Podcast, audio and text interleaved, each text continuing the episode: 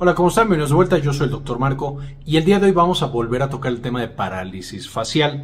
Ya tenemos todo un video en el que hablamos un poquito de la exploración, el tratamiento y demás, que les dejo en la parte de arriba.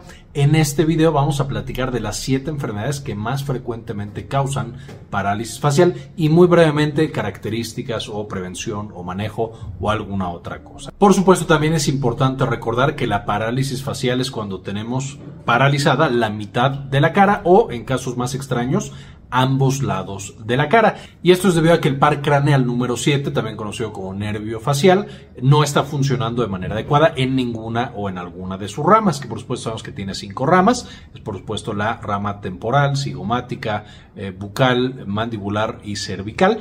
algo está pasando que estos nervios, estas ramitas que tiene su nervio facial, que viene desde el oído, no está funcionando y no se mueve nuestra cara.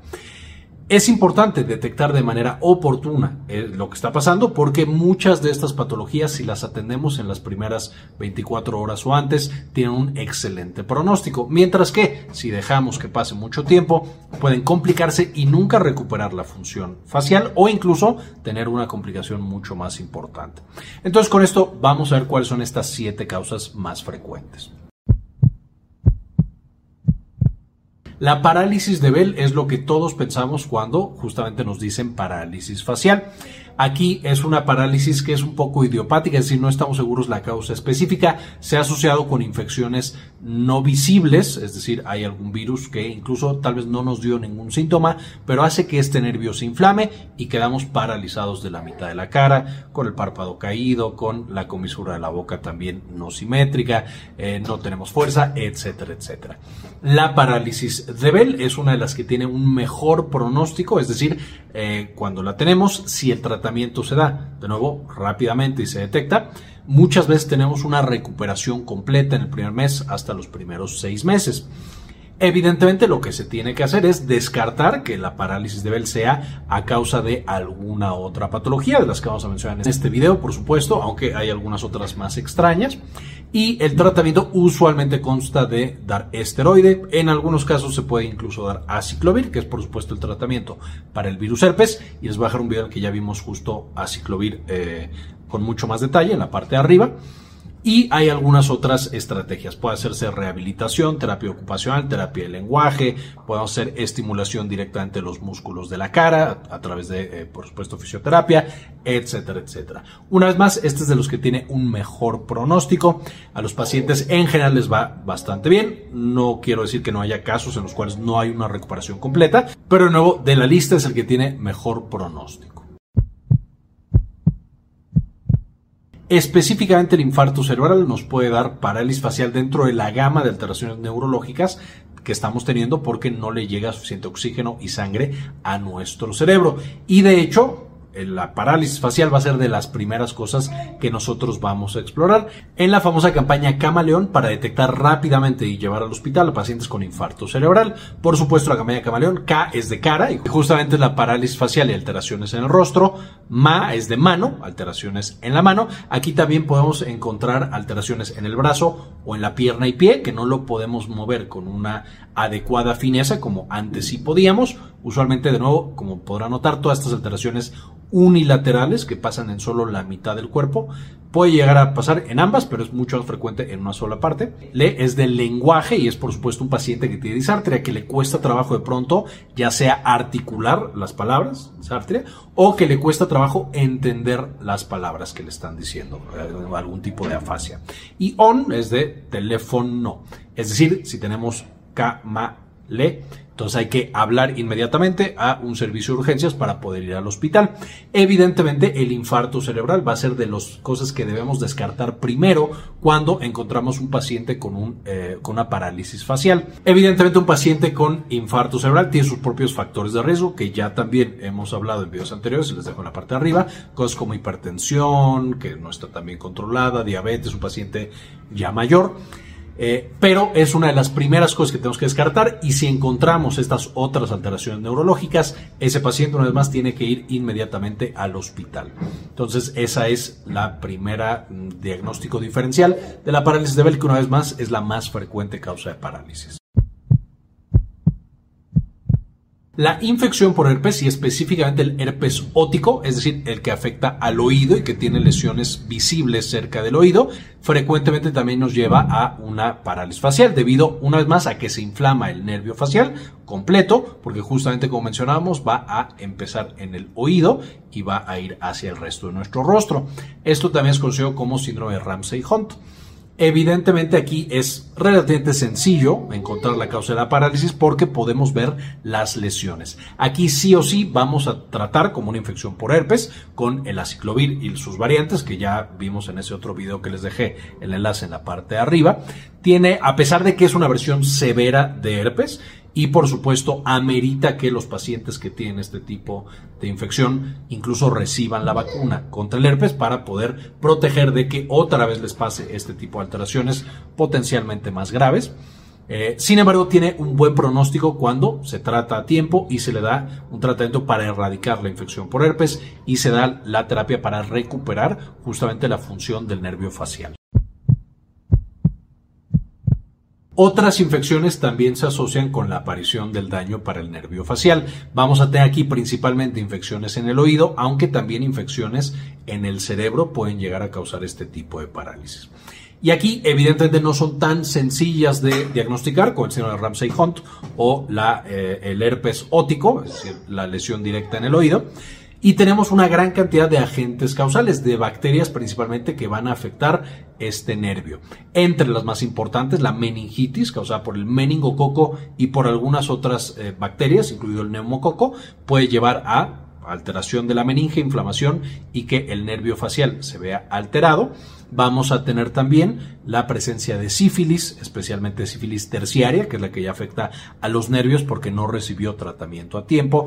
Vamos a tener la tuberculosis, que puede causar tanto meningitis como afectación del oído o afectación de algunas glándulas y conductos en la cara que llevan a la afectación de este nervio. Y especialmente en Estados Unidos vamos a encontrar la enfermedad de Lyme, que es una enfermedad transmitida por garrapatas, en la cual un agente causal, un microorganismo, está afectando una gran cantidad de nuestros nervios, entre los cuales podemos encontrar justamente a el nervio facial. Entonces, en otros sitios también hay enfermedad de Lyme, pero especialmente en Estados Unidos, la enfermedad de Lyme es una causa frecuente de parálisis facial y una vez más, como estos eh, agentes causales son un poco más difíciles de diagnosticar que los previos, que la parálisis de, Bell que es tan frecuente, el infarto cerebral que con una tomografía o resonancia la encontramos, y la infección por herpes que por supuesto nos está mostrando las lesiones, en este caso es mucho más eh, necesario este abordaje de hacer varios estudios, exploración y demás, justamente para encontrarlas rápidamente. Cuando estamos hablando de infecciones que están afectando el nervio facial, más allá del herpes, la parálisis de Bell, definitivamente estamos hablando de infecciones bastante graves que si no encontramos a tiempo no solamente va a hacer que persista la parálisis facial, sino que los pacientes puedan tener incluso complicaciones severas y en algunos casos la muerte. La única ventaja que tenemos aquí es justamente la alta prevalencia de otros síntomas significativos, la fiebre, el ataque al estado general, por ejemplo, si tenemos meningitis podemos tener rigidez, podemos tener alteraciones del estado de conciencia, eh, etcétera, etcétera. Entonces son eh, enfermedades que dan bastantes síntomas y que el paciente siente mucho peor de lo que por supuesto se sentiría con una parálisis de Bell, lo que hace que sea relativamente sencillo diferenciarlas y de nuevo ir por todos los demás estudios cuando tenemos una causa infecciosa de esta parálisis facial. Los tumores, los tumores tanto benignos como malignos que están creciendo en el trayecto de este nervio van a llevar a una pérdida de la función. La gran diferencia aquí es que es una pérdida progresiva, es decir, en la parálisis facial eh, de Bell, cuando yo tengo eh, esta patología, a lo mejor yo empiezo en la noche y para mañana en la mañana tengo una parálisis completa, profunda eh, y que con el paso del tiempo va mejorando. Una vez que se alcanza esa meseta, hay una recuperación, incluso a veces espontánea, de la función del nervio facial. Sin embargo, cuando es por una tumoración, como podemos intuir, mientras más crece el tumor, más va a comprimir el nervio, a afectarlo y peor va a ser la parálisis. Esta tarda en instaurarse, entonces a lo mejor pasan semanas o incluso meses en los que yo cada vez tengo un mayor nivel de parálisis. Eh, y eso es lo que nos está sugiriendo fuertemente que es un tumor. Ahora, hay algunos tumores, especialmente cuando ni siquiera es por compresión, sino por algún síndrome paraneoplásico que está causando parálisis, eh, que puede darlo mucho más rápido. Sin embargo, cuando es por un síndrome paranaplásico y estas cosas, usualmente da bilateral y afecta otros nervios y otros músculos.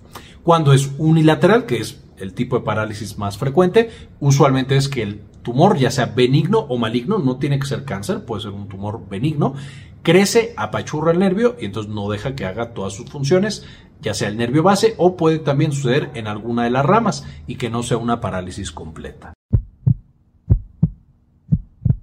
Las enfermedades autoinmunes también pueden causar alteraciones del nervio facial. Dentro de las más frecuentes, aunque ninguna enfermedad autoinmune afortunadamente es frecuente, dentro de las que causan parálisis facial por alteración del nervio número 7, el parque 7, tenemos la enfermedad conocida como Guillain-Barré. Y el Guillain-Barré justamente es una enfermedad autoinmune en la que después de que tuvimos una infección por una bacteria, por un virus, nuestro sistema inmune se equivoca y empieza a hacer que las terminaciones nerviosas, específicamente los nervios motores, los que causan el movimiento no funcionan de manera adecuada. Usualmente el Guillain-Barré va a ir eh, generando una parálisis progresiva hacia arriba. Empieza de lo más distal, dentro de manos y pies, va subiendo y finalmente llega al rostro. Eso no significa que haya pacientes eh, que no puedan empezar y debutar con la parálisis en el rostro. Otra característica es que el Guillain-Barré nos va a dar una parálisis muchas veces bilateral, porque está afectando, por supuesto, los nervios de ambos lados. Al ser una enfermedad autoinmune, no es que solo el sistema inmune afecte o ataque un lado de la cara, usualmente va a afectar los dos. Lo mismo puede llegar a pasar cuando tenemos una enfermedad autoinmune que no afecta tal cual los nervios, como pasa en Guillain-Barré, sino que está afectando los vasos sanguíneos y especialmente los vasos sanguíneos que llegan a los nervios. A este se le conoce como vasculitis, una de las más frecuentes es la enfermedad de Wegener. Eh, y esta enfermedad de Wegener va a causar, entre otras cosas, que los vasos sanguíneos se inflamen, básicamente en algunos casos que se tapen o se destruyan y entonces no vamos a tener una buena irrigación de los vasos sanguíneos de los nervios.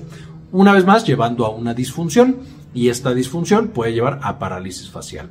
De nuevo, en enfermedades autoinmunes vamos a encontrar con mucho más frecuencia parálisis de ambos lados de la cara. Si es solo un lado, es menos probable que sea autoinmune para diagnosticarla, por supuesto, además de esta, eh, de esta parálisis que estamos encontrando, usualmente con estudios de sangre, buscando anticuerpos y con, por supuesto, la consulta con un reumatólogo experimentado, nos va a mostrar cuál es la patología autoinmune y en muchos casos, aunque no en todos, se puede lograr controlar a través de medicamentos que bajen el sistema inmune, conocidos como inmunosupresores. Las intervenciones médicas son otra de las causas más o menos frecuentes de parálisis facial. Y aquí tenemos, en primer lugar, los medicamentos, medicamentos que causan neuropatía, y así como puede causar neuropatía en pies y en manos, también lo pueden causar en los nervios faciales. Es menos frecuente, afortunadamente, pero puede llegar a pasar. Ya tenemos un video de medicamentos que causan neuropatía en la parte de arriba. En segundo lugar, tenemos las cirugías. Si por supuesto van a operarme algo que está cerca de mi nervio facial, es posible que la inflamación asociada a la cirugía cause la disfunción del nervio o también es posible que desafortunadamente durante la cirugía se lesione el nervio y entonces yo quede con una parálisis facial. Y en algunos casos esta se puede revertir, en, otros casos el daño es profundo y ya no se puede revertir. Lo mismo pasa con la neuropatía causada por medicamentos. De pronto puede ser muy profunda y ya no se revierte. En otros casos, cuando se suspende el medicamento y se cambia por un apropiado, se puede recuperar la función del nervio y recuperamos, por supuesto, la movilidad facial.